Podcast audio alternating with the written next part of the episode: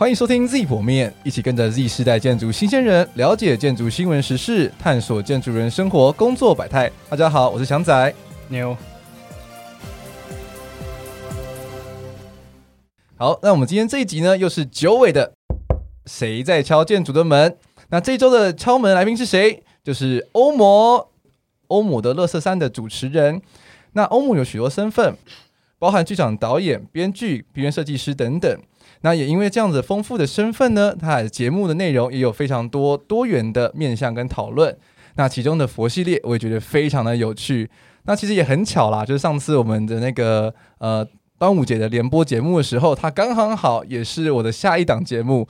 那也这次呢又刚刚好有一个合作的机会，那真的就非常有趣。那他这一次呢也提出了非常特别，然后也是建筑人常常在讨论的问题。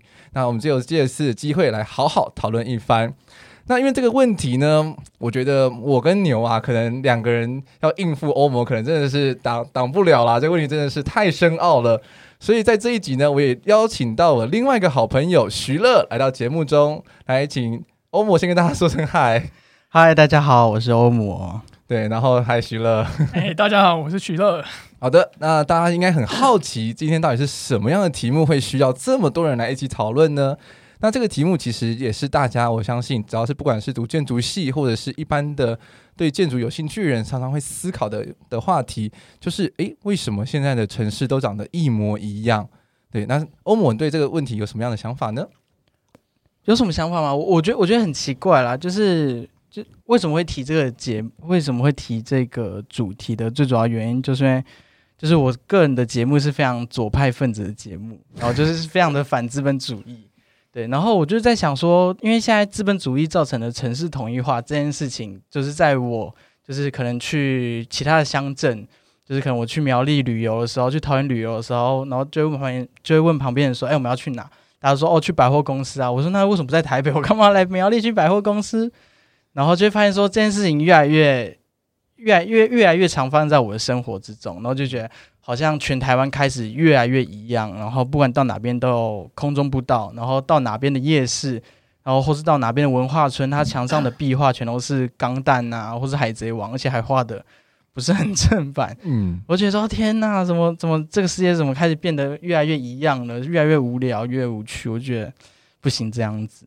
对，那虽然说现在台湾当然是还是有一些意识，包含说就是原原住民部落有保存下来，或者是一些呃场域啦，或者旧社区我们在做保留，或者是就是在利用。但是好像不管是其实也不只是台湾，那包含说全世界大城市，其实每个城市都长得越来越像，就是满满的摩天大楼，满满的玻璃帷幕墙，那好像就每到每个城市之后很难发现它的特色，就会想说嗯。这个现在是这每个城市都被某种建筑主义给殖民了吗？那我们自己本身的特色到底是什么呢？那我们就借由这一集来好好聊一聊城市为何大众脸。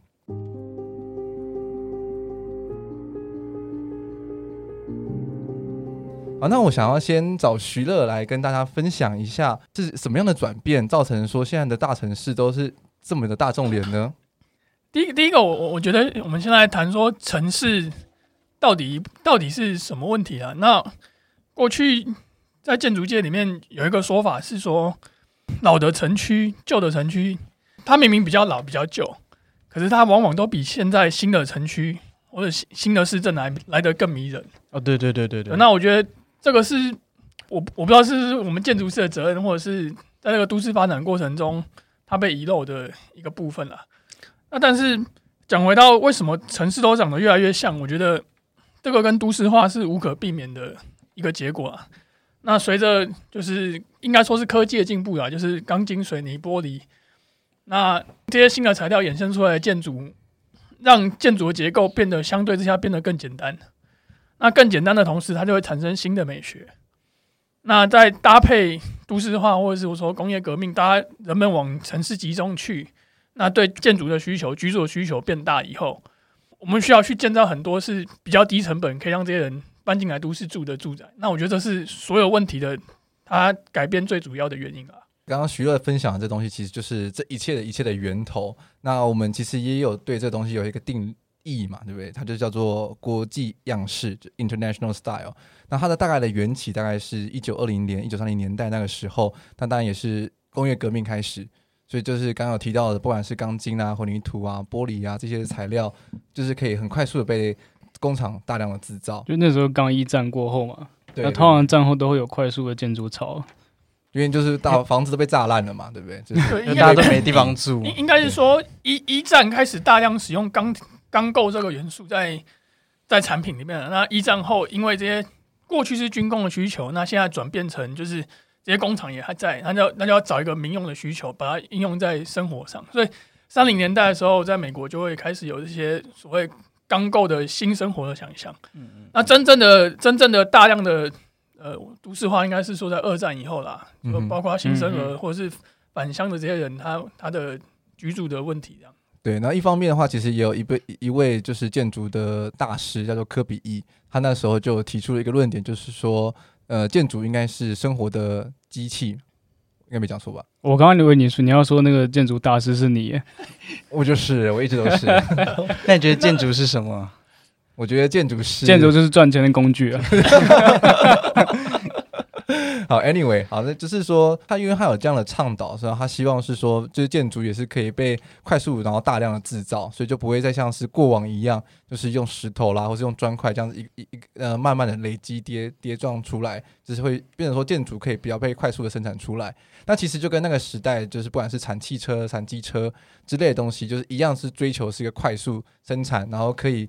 被无限复制的状态，那其实这样子的思潮，当然就是因为快嘛，然后便宜，所以就很好的就被传到了世界各地去，所以就会不知道造成说，像现代主义就好像在每个城市里面都开始生根，然后茁壮，然后造成说现在城市变成是有现在这样子很多呃摩天大楼、很多钢筋、很多玻璃帷幕这样子的面貌。对，那我觉得过去建筑的部分很常是人们表现自己。不管是财富啊，或者是文化，或者是艺术，一个很好的场合。那到了现在后，诶、欸，像博洋刚刚讲的也没有错，就是它变成一个生活的一个机器啊。那人们就比较不会有这么多过去投入在上面的艺术表现在建筑里面。我觉得这也是一个很大的转变了。那我们去去回想一下，就是过去像金字塔，可能是花二十年，动用几十万人在盖的。那古典时期最最重要的教堂圣索菲亚大教堂，是动用一万人去盖的教堂。圣索菲亚大教堂在哪里啊？在台北啊，伊斯坦堡。哎、欸，啊，他最近有一个蛮蛮有争议的问题，所以我才把他提进来。什么什么什么问题？什么问题？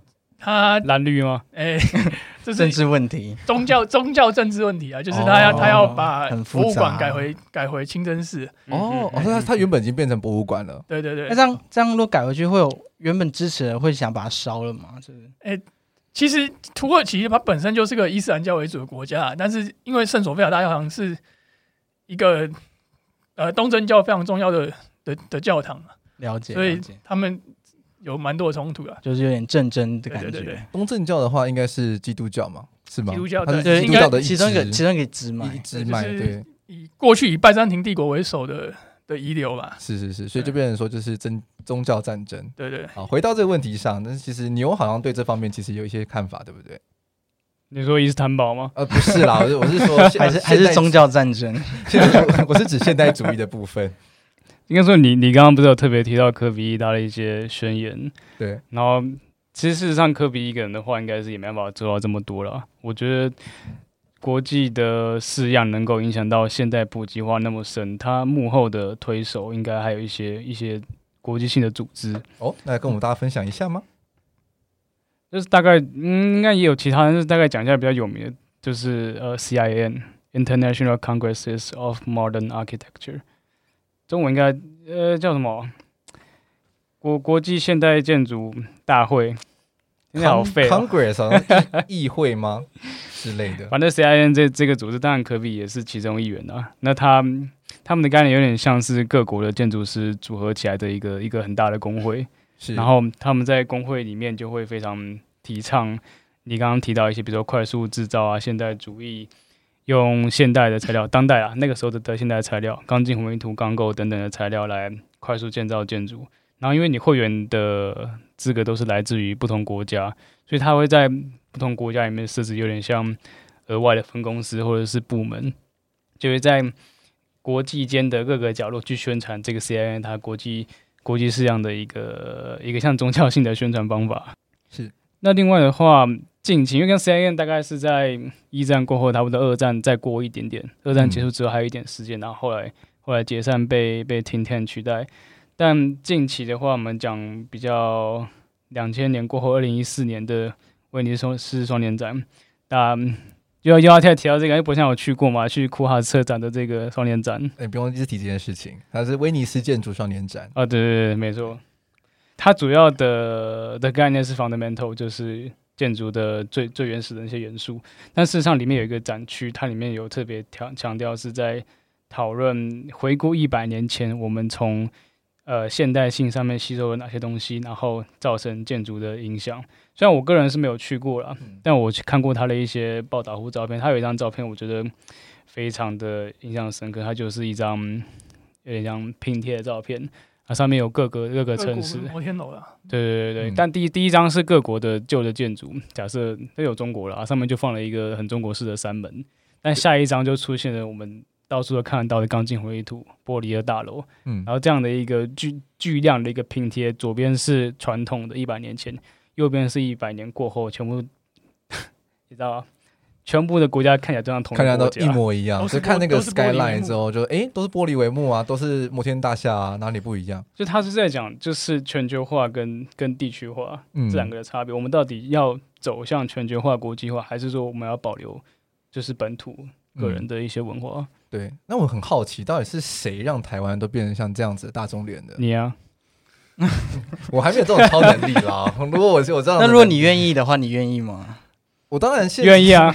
现在然后然后就成为这一切的推手，这样子共犯结构的推手，梦想就是当独裁者啊，所有人都跪下。新的国安法抓走，跟你讲，超可怕。我我我觉得啦，就是。诶，以以玻璃帷幕建筑这种大楼来说，台台湾大概在信义区看的比较明显了，就是信义区开始有这个趋向，就是我们开始盖了很新，尤其是新的大楼都是玻璃帷幕的大楼这样。嗯、那但是以台湾自己本身来说的话，其实还没有真正这么都市化。嗯、就是我们的发展在过去可能是六零七年代快速发展之后，我们我们的确是盖了很多长得一模一样的平房啊。嗯嗯，对，那。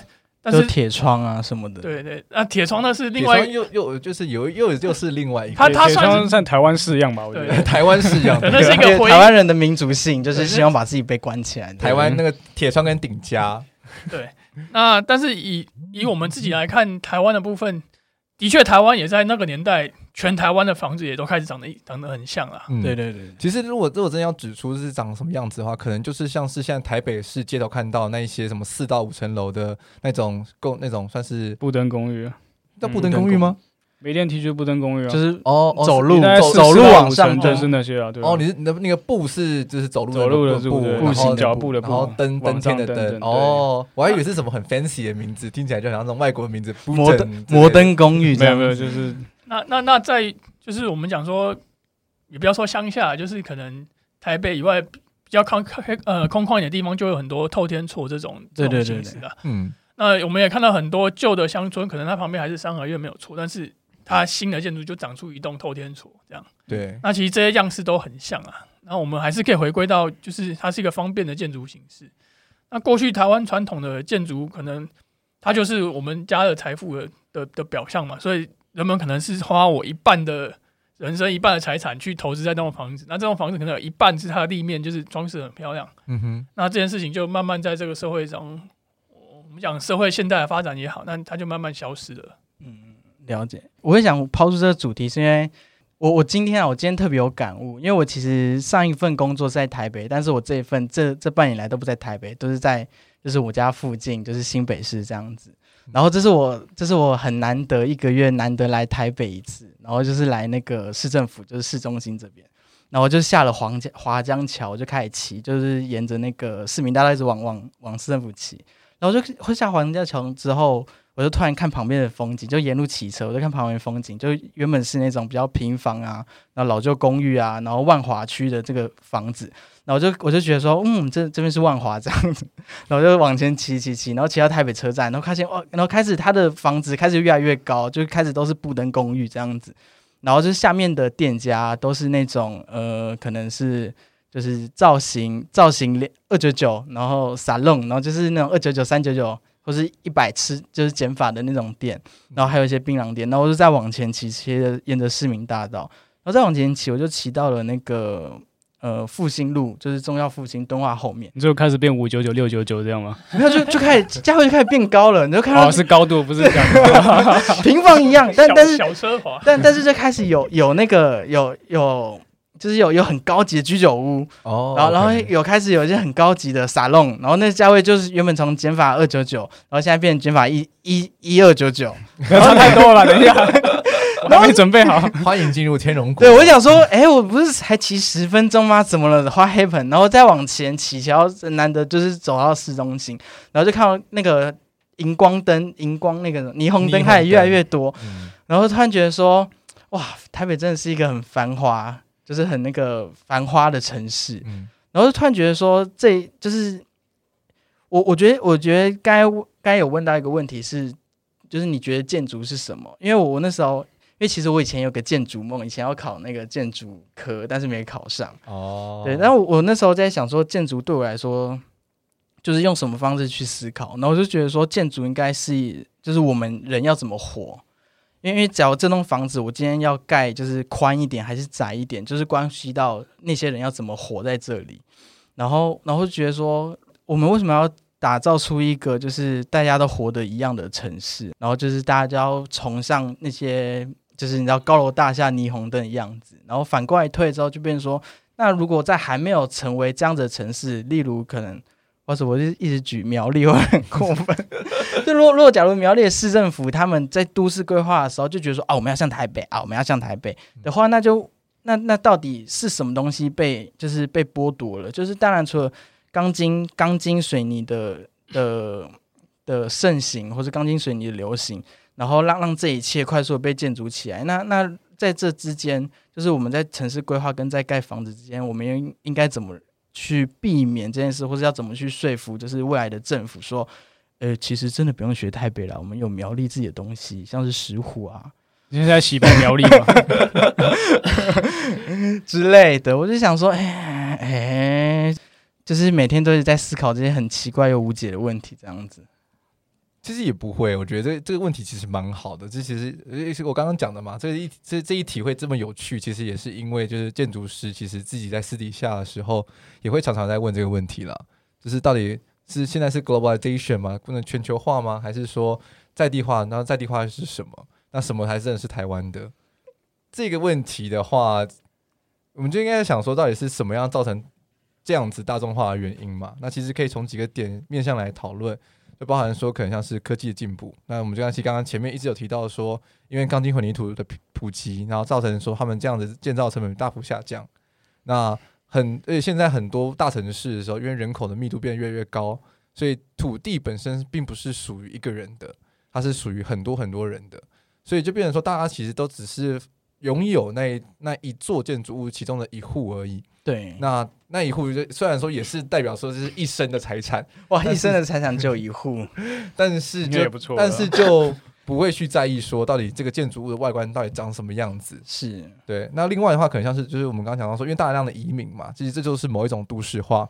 那现在包含说像是台北或者是新北市，他们其实都是高度的集中的人口。那其实这样大量的移民潮就会有很高很高的建筑的需求。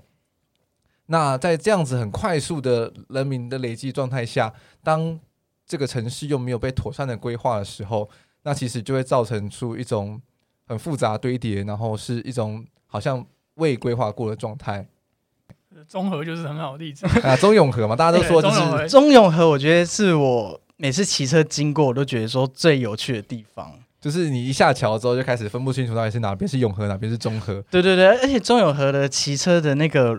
就是讲乱象也好，或是就是到处窜来窜去也好，是我觉得就是我骑车，因为我有个人是骑摩托车，我觉得是最危险的一个地方。嗯，但其实中永和是有完整的都市规划的，曾经啊，对啊，他理想上，他原本就是有一个花园城市的计划在规划，所以道路才是那么崎岖，而不是棋盘式的。对，然后原本是规划好像说七八座的公园嘛，那实际上公园很多，对，然后实际上那实际好像盖出来就是一座，就是这么少。计划跟后来执行的的落差了，然后花园人口爆满这样子。对对，我觉得这个回到一个自由自由度的讨论呢，就是呃。以我们现在的城市，尤其是台湾过去的发展，它是，呃，像综合也好，它它也它是真的有在规划的，但是它的规划并没有去做很多的，呃，不知道该说限制吗？你说，你说更远以后吗？就像就是可能，就像我上次有听那个 翔仔上次的那个 podcast，他是说，就是机场已经要规划到很很久很久以后了。就是会不会是规划的不够久？就是我现在就要规划一百年后的世界，到底应该怎么规划？其实应该是说城市规划上的话，你不会去呃，一般而言，他是是比较上位的，他是去看这片土地，那他帮他去做分区，比如说这一区是住宅区，这一区是商业区，哪边是公园，哪边是学校，去做这样的分区，但是没有去限制说这个这边的建筑物该长什么样子。那个应该是就是更比较下位，不是不是下位，不是说比较低级，而是说是底下的，包含说可能是当地政府要去定定，或者当地的一些区域的呃委员会要去定一定的东西。但是台湾在很多情况下是缺乏这个层级的讨论，就可能说现在可能有一些历史街区会会有这样子的限制，说诶，你不能去动它的立面，或者是你立面整修要把它复原，然后招牌的颜色呃这方面好像也还没有做。但是就是因为少了这些东西的时候，那其实城市它就会是一种很自由的，每个人自由心证，我想盖高一点就盖高一点，我想我想盖低一点就盖低一点。然后台湾的建筑法规其实又有很多去奖励什么容积、奖励建蔽率之类的的法规，就会造成说，原本这边可能想理想上是每一个房子都是四五层楼的，但是有某个建商他因为做了用了某一些奖励条款。所以它就可以盖了七八层楼，就是变成说这个城市看起来就像是一个没有受到束缚，然后就是自由自在创造，像是无限增生的状态，就是像花园，然后就是它的花就不小心呜呜长越来越。对，就是没有人去修剪它，没有人去想办法让这城市看起来是一个 organized 的状态，所以这个花圃的花就随便长。那台湾因为又大家又喜欢加铁窗，然后顶楼加盖，加盖，对，所以就是又又又更加有机了。我觉得这 某种层面上不是一件坏事的，因为。我们现在常常在讲说，很多都市规划还是要由下而而上，就是从人民的需求去回应啊。那那这些的发展，很大部分，比如说像顶加或者是铁窗，因为防盗需求，那很很大一部分都是可能是人们的需求，所以它才长出来，那城市才变成这样的。那但是我们回去看另外一个面向，就是到底什么样的限制是好的？到底要限制到什么样的程度？那很多外国社区都会去限制说你，你你不能盖超过多高，或是我有个地标建筑，你不能盖比这个地标建筑还高。嗯，你的你的屋顶都要用什么材料，要用什么颜色，你的地面都要用什么颜色？那我觉得回应到这个是，呃，对一个对设计来说啊，或者是对对大家的生活来说，这些事情它没有一定是好，那他可能可以维持一个样貌，但他他他他绝对不一定完全是好。那但是如果我们要保留我们自己原本的样貌，比如说在一些小村庄的部分的时候，那我们可以看到台湾在这部分的发展就很明显没有，从来没有这这类的限制过啦。所以，我们我们开始流失很多过去乡村的模样啊。那也不是说要限制人家发展这样子不好，那只是我觉得这是一个社会上大家的选择啦。对，我我有个有个问题想问三位，就是三位觉得什么是台湾风景？完了，沉默。觉得啦，就是现现在这个当下。这个社会上的确有有越来越一致化。那像那个日本现在不是有杂志，就是找了一个台南，对对，就拍拍台湾路边，然后就满很很多很多招牌，然后杂乱的街街道。我觉得以现现在这个时间点来说，那那的确那的确是我们现在的台湾风景。那没有这样子，我们可能也会很不习惯。当大家那时候那本杂志播出来的时候，大家很骄傲，哎，每个人疯狂的转发。造成一个讨论，就是有人一开始是骂爆，嗯、然后骂爆说这么丑，这些台湾就我们都闲到爆这么丑的东西，怎么可以成为杂志封面？然后骂爆完之后，又有又有一大波声量说这就是台湾呐、啊，台湾风景就这样啊，很漂亮，我觉得很漂亮。对，那那是我们的特色啊。但是如果这个讨论如果说要把时间往回拉一点，可能我们只要不用太久，拉五十年以前，可能你说这个问题。它它可能带很多种不同的样貌。嗯，对，那可能这些东西是我们现在流失的。因为其实这个城市会长什么样子，某一种程度上也是反映了人民的意意识嘛。对，对，就是人人民希望这个城市长什么样子。因为毕竟我们刚刚有提到说，台湾的城市是一个没几乎是没有什么法规在限制的状态，嗯，或者是说有法规比比较没有在管制的状态。所以当人民都想要无无尽的往往外延伸的时候，那它就会变成是某一种现实中必必须被面对的台湾式的风景的一部分。就是台湾人的那个生命力其实很旺盛，可以从就是这个都市的建筑看得出来。哇，你真的是很会讲话。我觉得大家因为你剪发多少钱？其实我自己剪的。因为因为我会说台湾风景，是因为我前几天看到那个《攻壳机动队》的动画版，然后他刚好就是里面的女主角就是来到那个台湾，就是然后动画就把那个铁皮屋啊，然后臭豆腐啊。然后多少元？二十元的豆浆啊，然后把那些板凳啊，跟一大堆铁卷，门贴卷上面还有贴很多，就是征信社跟那个通马桶的贴纸，哦、全都画的很详细。然后那那篇贴文就在底下又又又引发了一个讨论，说：对对对，这是我家诶，诶，这是我家就长这样，这是不是哪里？就是看不查说是哪里。所以那时候我是那时候我虽然我一直虽然我觉得资本主义造成就是统一化这件事情，我我觉得不应该，但是但是我觉得有时候。我啦，我每次走在路上的时候，我就想说，哎，那这边的人会怎么生活？那为什么会生活成这个样子？然后就觉得哇，台湾人就是好像非常的有生命力。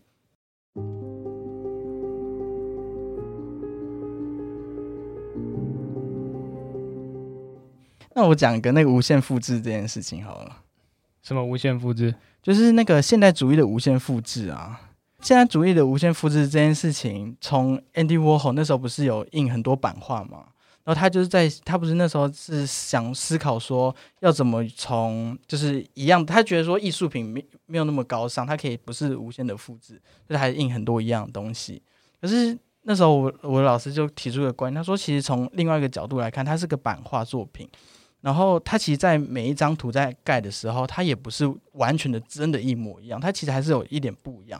所以，他其实从作品的背后，也可以在他也在嘲讽这件事情。他觉得一样，它其实也有不一样。我们其实要发现从中的不一样。所以我我觉得每个城市盖的那些高楼大厦，其实它也我我我不会觉得它真的是一个不好，或是一个大家为什么要往这边走现象，而是。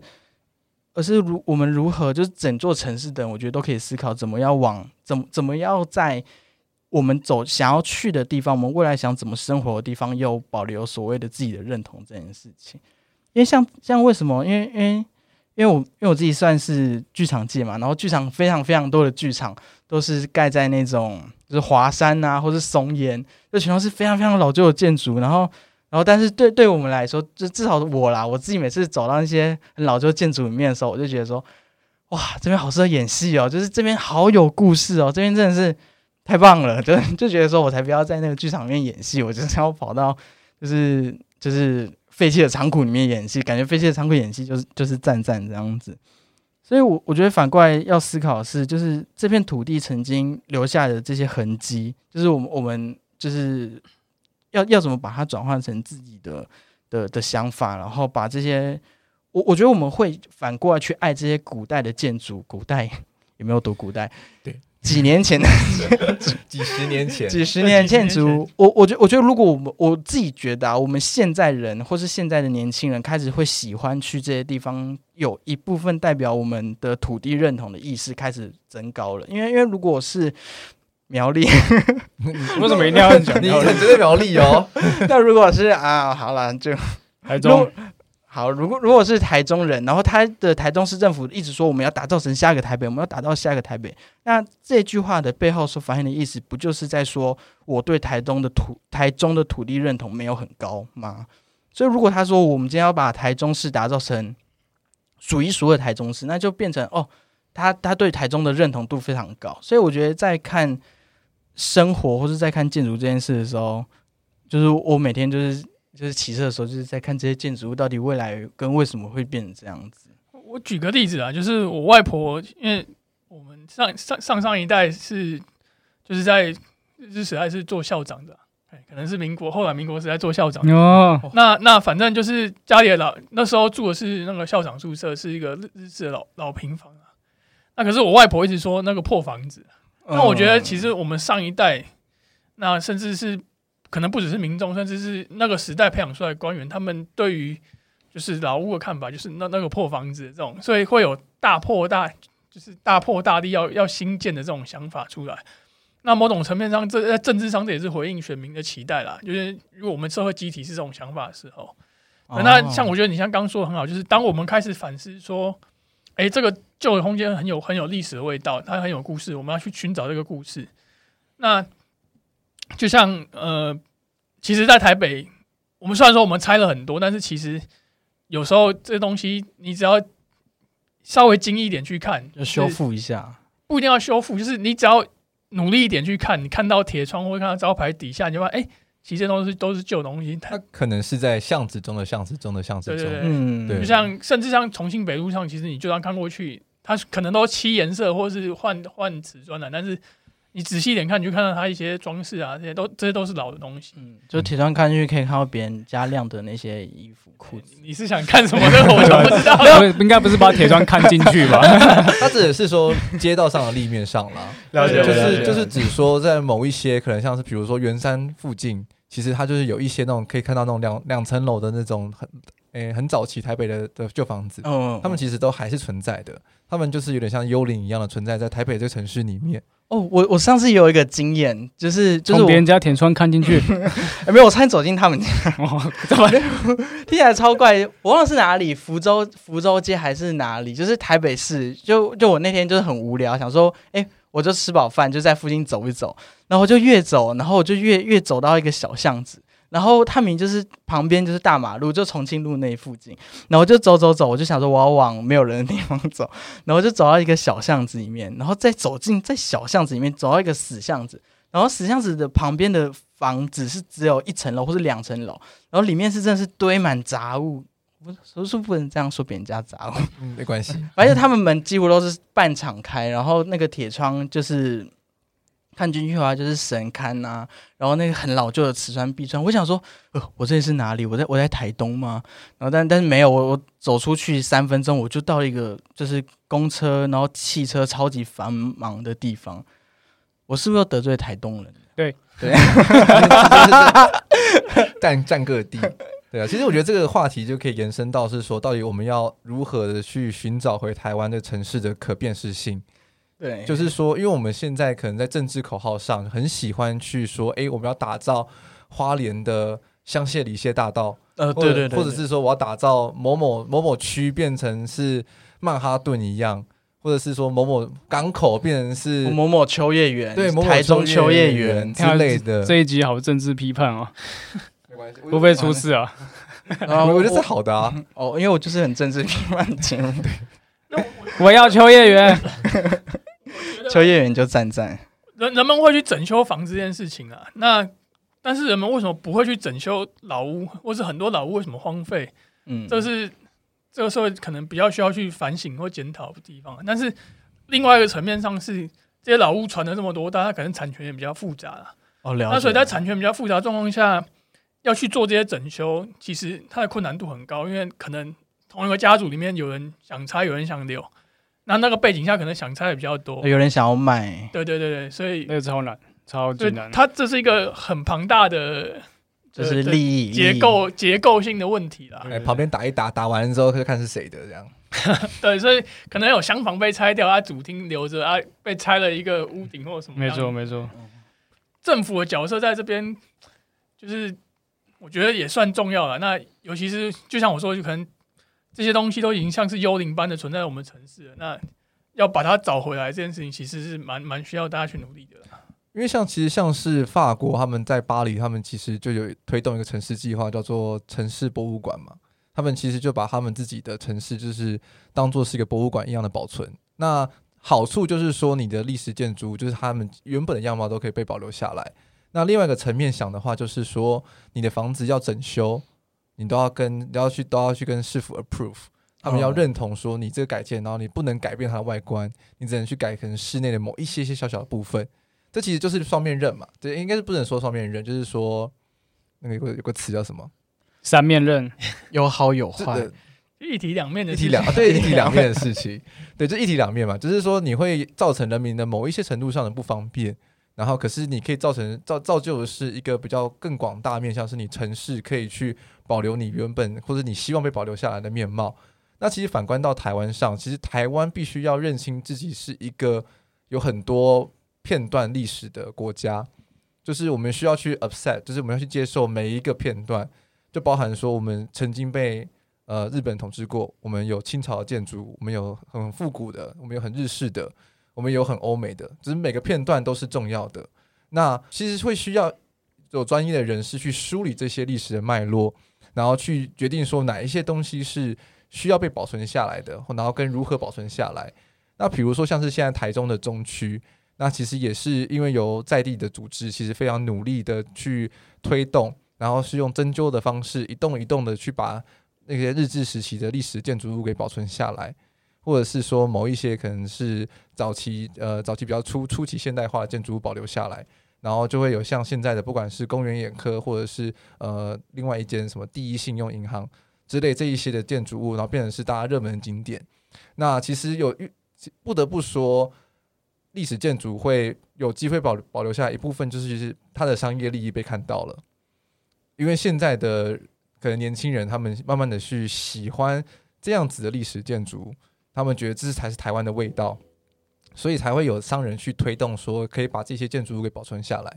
大家不可避免的，其实就是，嗯、呃，商业是必要的。对，我家也有我的味道可以保留下来。什什么味道？牛骚味。牛骚味是什么？哎、欸，我家也很老呢。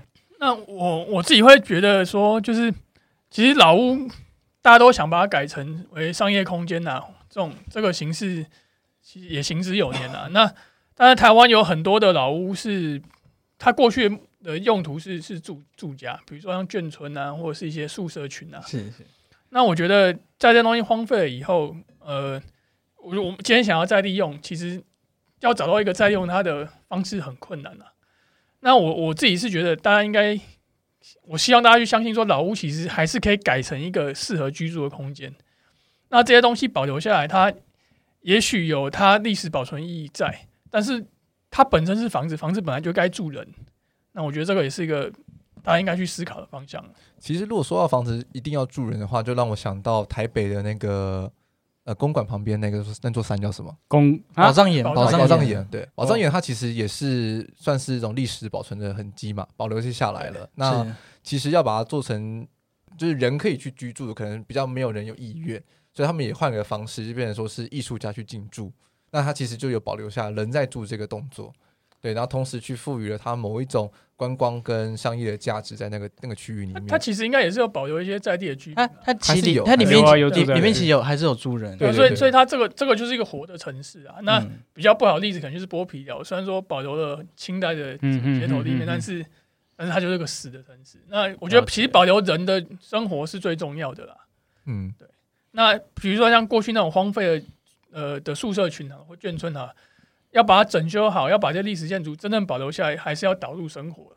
嗯、那你说一栋一栋的小房子，真的要做很这么多的小小的商店，其实也很困难。但是我觉得生活的就真的是居住这件事情，可能在这些的案子里面会比较重要。对啊，如果他就变成说每一栋建筑会保留下来，然后就是博物馆、博物馆、商店、咖啡厅。对吧？没有没有这么 没有那么多人爱去博物馆，对啊，没有那么多人喜欢去博物馆。应该咖啡厅比较多了，博物馆可能少一点。就完美咖啡厅这样。对啊，对啊。可是这样子就是其实就会有一种夹娃娃店，要拿什么娃娃？哎，夹娃娃！我这这个话题突然延伸的 有点可怕。来下一集，我们要先去接受我们自己的历史嘛，然后同时去认知说我们呃文化的美学上其实。不一定要去挪用别人好的文化，或者是觉得就是刚刚像是欧摩在这集开头一开始讲的，说为什么到处都有仿制的钢弹，或者是仿的什么东西的壁画之类的，而且那骗人布的鼻子却是短的，就觉得说这不是骗人布，那变耶稣布了，因为他直接画的算抄袭了，我们前几集有讨论过。对啊，所以就是说，我们要先去认知到说这些东西确实很酷，然后是你可能真的很喜欢，但是它不是台湾的一部分，所以我们要去有这样的过程去寻找说到底什么东西是台湾的。那牛，你觉得这要怎么从建筑从业人员的面向来看这件事情？建筑从业人员包含你吗？当然包含我。你先分享你的观点嘛。我觉得所谓建筑从业人员，应该是说他是。最能够直接影响城市、直接影响建筑，就是包含设计者或者是呃开发者等等这些人。我觉得应该要从从台湾本质出发吧，就是像刚刚提到，你要花一定的时间才能理解到台湾本身的文化蕴含在哪里。那你第一步，你先了解这个文化的根源之后，再重新以现在、现代，就是现今的一些价值观或者是技术来重新的演绎。举一些比较实际的例子，比如说，呃，国共内战后后第一代建筑，比如说王大閎建筑师、陈其宽、陈仁和等等，基本上现在刚好也有展览要展他们的东西。哎、欸，对耶，顺便可以帮忙 promote 一下。对，但重点就是他们都是处于在一种已经对于那时候我们必须说是中式建筑了，中式建筑融会贯通之后，再加上西方的思想之后重新演绎，就是说我们有了中式建筑物的那些。样式或者是那一些的思想在，但是我们是用现代材料，包含说什么钢筋混凝土啦、玻璃的方式，去把它给从制造出来一个现代化的中式建筑。没错，对。好，轻中啊，完了，自己自己要被这样就不会被抓走了。哎 哎，这样子的话，他自己就会突然的声量很高，这好事是好事。换一个层面讲，我们必须要承认，我们有某一部分的中国元素在嘛？对，中华文化，这必须承认的。对啊，我大中华文化五千年的历史，多么的悠久跟美好，对吧？你看视网膜画的那个中那个什么秋海棠地图嘛，就是对对对，全部包起来。我我觉得啦，就是要真的像过去，应该说这些这些伟大建筑师，可能一代就只有一两个啦。要真的去发展出一个融会贯通的流派，是一件很困难的事情啊。但是我觉得。反而回过头来说，我觉得我们应该是好好做好现在的建筑，那这件事情我觉得会比较重要了。那台湾自己的过去很多比较不好的例子，像什么高跟鞋教堂啊，或者什么北门教堂。哦，对，我觉得欧盟有 提到的什么，每个地方都要来一个什么空中步道。对，我觉得我觉得这个以刚刚我们提到的几个建筑师来看，其实是蛮讽刺的啦。就是五五六零年代大家在想的是怎么怎么迈向一个新的时代，但是现在的。好像很很复制贴，就是什么东西可以带来人气，什么东西有一次有观光效应，我们就先做这件事情。但是这件事情做完后，它的效果没有。对啊，现在没有人会想着去看不高高跟高跟鞋教堂了。哎、欸，我还没去看过，我也不想我，我也没有去看过，我觉得蛮讽刺的啦。想去看一下，好像在嘉义。他后来不是还有盖什么钻石，有的没的。哦，对啊，还有一系列，我已经没有去追。他好像好像钻石就没有要盖了啊，好可惜，有没有？那我就是我觉得这东西，这这东西。它需要一些就是反省的思辨呐，或者是就是如果我们要从历史去看，像刚讲提到几位就是前辈建筑师，就是他们在在做这些建筑的时候，他是有很大的反省的。那去融会贯通我们的文化历史上要怎么往前进？那另外一部分是真的去回应长民的生活。那这些建筑怎么去满足现代的生活？对，那但是我我们看到很多的。也不好意思说是最低标，或者是不是很很不断的复制的。说说话，哪哪个建案吗？文资馆各地的文资馆这样子，开始抨击台湾的政治现况。刚刚刚刚提到那些，不管是共同步道，或者是高雄小教堂，那其实也都是一种政治造成的结果。对啊，我觉得蛮蛮蛮好笑，就是我们在讲这些空中步道的时候，在讲说要环环境嘛，让大家去去参与环境，可是。环境负荷这件事情就很少被讨论了。了解，虽然说台湾有环评，但是到底到底评的是什么东西？石虎公园啊，对啊，石虎公园，然后很扯啊，苗苗栗要出来了吗？没有讲，没有讲，只有讲石虎公园而已。除了建筑专业者可以去提供专业的服务，然后去创造、去思考，说到底建筑该长什么样子之外，其实在政治上也需要去做反思，就是因为台湾的政治四年四年都需要去做出。成绩这点其实对于一个建筑的 cycle 来讲，其实是非常非常快的。就是每一个每一任的市长，在他的四年任内，都需要去提出一些很酷很炫，然后大家市民听了会高潮的建案。不管是说盖一个图书馆、盖个歌剧院之类这种很大型的公共建设，但这是你其实很难在四年内去盖完这些东西，所以你就会变得退而求其次的去创造一些现在大家讲的完美景点，因为它可以很快速的被制造跟创造。嗯，对，反而就会因为这样子的文化潮流下，其实就慢慢的丧失了台湾当地的自明性跟可辨识性，就变成说，诶，大家都在追求什么是。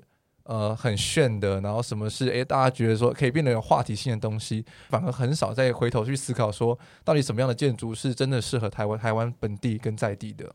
我觉得一个可能很好的出发点是，台湾其实也有蛮多景点的，但是我们到很多景点都会发现，哎，怎么都是铁皮屋搭一搭，然后就要卖一样的特产这样子。嗯，那我觉得可能第一步是好好的去想这个地方该长出什么样的建筑，其实做一个 好的。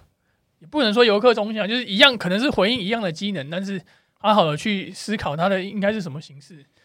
那不一定说这东西一定跟历史脉络有关，但是它可能放在这个时代，它又是一个好的新开始。这样，我最一开始会想提这个问题，是因为我在很久很久以前刚好去了竹围工作室，然后在在淡水竹围那边，然后他们有一个在地的文化导览，然后他就是带着竹围的那个地区的所有的国小。就是国小小朋友，然后可能就每次分批带，就是就是你在那个地区一定会接受这个导览，然后他就是从竹围的就淡水镇最上游，然后开始介绍竹围这个地方，然后开始介绍竹围的历史，然后开始介绍竹围的历史的建筑的转变，就可能一开始河道是大家觉得说哦，我要用水泥把它封起来的河道，然后导致这个河这个河水就是非常的少，因为都被水泥封死，然后又他又他又开始。往下游继续导览，他说经过几年之后，有人提出怎么样的意见，所以开始用了石头当那个水河道的那个桥墩这样子，然后再开始慢慢介绍旁边的建筑的整个构造，再开始介绍说为什么我们这边的这个地区的居民不愿意发展成什么样子，是因为为了保护什么东西，跟又是什么东西留了下来。那我就是在旁边就是走了那一遭之后，我就突然觉得说，我好想搬到 竹围去。所以，我我自己觉得从建筑。从建筑从生活的层面，就加上那一次的导览之后，我就突然觉得说，我我们就像刚才前面都讲，就我们应该好好的去走一遍我们的城市，走一遍我们的土地，然后好好的看一下到底什么东西被留下来了，像是总统府，它这些日式建筑，然后或是一直到了北门，然后它又不是日式的，它好像变清代建筑，是对，然后然后到了大大道城，然后又变得有点明代的感觉，然后它。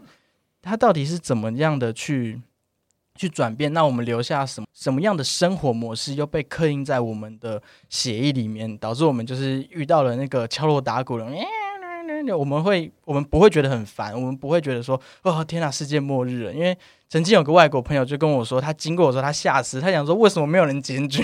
但是我们就觉得说哦很正常啊。然后有时候板都被封街哦很正常啊。我我今天没有，我今天在思考，我那时候在想的时候就觉得说。这些都很好玩跟很有趣，然后也是也是这几年在做戏的时候，就是想说，嗯，这些元素哦，我要把它放进我的戏剧里面来，这样子，对，就是一个每天在这样子的过程。徐乐他其实有找到一段，就是一个建筑系主任讲的话，要不要跟大家分享一下？我觉得蛮蛮扣合今天的主题的。好，那个这个是东海大学的，不知道是还不是系主任了，但哎是邱浩修老师讲的啦，那就是。以历史为名，缺乏思辨的反省意义啊！那以文化为名，脱离常民常民生活的脉络；以环境为名，就是增长无谓的环境负荷；那以艺术为名，又毫无原创的美感实意；那以宗教为名，就又亏缺上帝的神性荣耀啦。那我觉得，就是他他他很好的表现出台湾。常常想要拼光光，但是拼来的就是一次性的效用，但是没有去回应到我们的文化厚度和生活的意涵的，那就是其实是蛮对台湾来说的它的发展是蛮可惜的啦。对，所以我们自己其实很难说得出什么样的结论，因为其实就是有一点也算是建筑人的感叹吧。好敷衍哦，你很难真的得出说，在这么短的时间内跟大家说，哎，怎么做的话，就是一定可以找回台湾的文化意识。然后什么做又是台湾共识？对，其实这很难，因为这其实就是困惑的世代。对，这其实是是我们现在要慢慢开始去反省，在这个全球化了之后，然后这这今年又受到这个疫情，其实大家开始去反省说，哎，到底什么是在地的东西？这其实蛮好的一个时间点了，因为大家都被困的不能出去嘛。所以你不用再去想一些什么国外多美好的事情，因为其实可以看到各个国家的疫情都非常的可怕，那台湾相对起来是比较安全的。所以，我们其实有可以借由这个机会，好好的去思考说，诶，到底台湾到底是什么？那怎么值得我们保留下来，跟呃，可以称作是我们的文化意识？对，那我我在美国老师，我有问过老师这个问题啊，因为美国建筑系教授说，我要怎么样才能做出在地味道的东西？那他他那时候是跟我说，你是不是台湾人？我说我是台湾人。那你做的建筑就是台湾建筑啊，但是我没有做建筑啦。对，但是我是说。就是像我刚刚还是有讲到，就是你好好的做一个回应那个地方需求的那个东西，它就会变成台湾的建筑。对，其实我觉得这 ending 蛮好的，这也真的算是可以给我们在建筑从业的每一个人都思考的一句话。那个台湾人，你做的就是台湾建筑。对，但但我出去通常没有人认为我是台湾人。哦，因为你很黑啊。哎、欸，这个好像政治不太正确、啊。最近反骨男孩的那个，尤其尤其是最近。这个黑不能拿来讲哦，对不起，sorry，切掉切掉。好了，那真的非常谢谢这一集欧摩跟徐乐来到节目中，跟大家谈谈这个城市为何大众脸的议题。我可以打个广告吗？哦，可以啊，没问题啊。那我这边简单的打一下广告，对，就是呃，我跟几个朋友啊，跟几个艺术家，在今年年底办了一个策展，叫做《地面基地呼叫汤姆少校》。对，然后这个策展的主题就是今年是第二届，然后我们每一年会在每一年的年底，然后会找出那一年的所谓的共感是什么。那去年的共感呢，我们找了漂流，因为去年在选举嘛，然后就觉得有点整个台湾有点无根漂流，不知道去哪的方向。然后今年我们选择的共感叫做喘息。因为武汉肺炎的关系，然后导致全世界就是有点停摆，得到一个喘息的机会。但这个喘息同时也可以代表着，就是人在恐惧时候的那个 的的一个生理状态的一个反应。所以我们就就选定了喘息，然后会在今年年底的时候有五出作品，然后也会有讲座跟工作坊、表演工作坊。然后希望大家有兴趣的话，就可以到地面基地呼叫汤姆少校的这个粉丝专业去期待一下资讯，因为我们资讯还没公布。对，然后就是目前正在努力的筹备当中，这样子。好，那我们大家听众的话，就帮忙支持一下，在脸书搜寻呃地面基地，地面基地呼叫汤姆少校，对，支持一下喽。好，那刚刚其实牛友还有提到的，就是建筑师嘛，就是刚刚包含王大宏、陈其宽、陈仁和，大家可能不知道他们是谁。那如果是建筑从业人员，你不知道的话，该打。好，他们是台湾，要检讨一下，真的要检讨一下。Anyway，感觉猜测骂到人了。好的，就是如果大家对这几位建筑师的作品有兴趣的话，在中泰美术馆这近期刚好有一个 SOS 呃出广主义建筑的展览。那从七月，呃，好像从七月初开始到一路到十一月，那其实就可以，呃，看看它同时也有国外出广主义，你可以看看国外，看看台湾，然后去思考说，诶，到底什么是台湾的建筑脉络？那今这一集的 slogan 呢，就是城市大众脸。那你觉得台湾的文化跟台湾的在地性到底是什么呢？那我们该做什么事情才能去寻回台湾的根？你有什么想法？欢迎在 Apple Podcast 或者是 YouTube 频道。跟我们说说你的想法哟。好，那我们自己到这边，谢谢大家收听，拜拜，拜拜，拜拜。嘿，我们的每一集呢都会上传 Apple Podcast、Spotify 及台湾专属的商岸平台，固定每周一一早大家通勤时播出，让大家搭车不无聊。想知道更多内容或想要我们聊什么主题，快 follow 我们的 IG 平台，打 Z 破面或 Section Z 就可以找到喽。那我们下周一见，拜拜。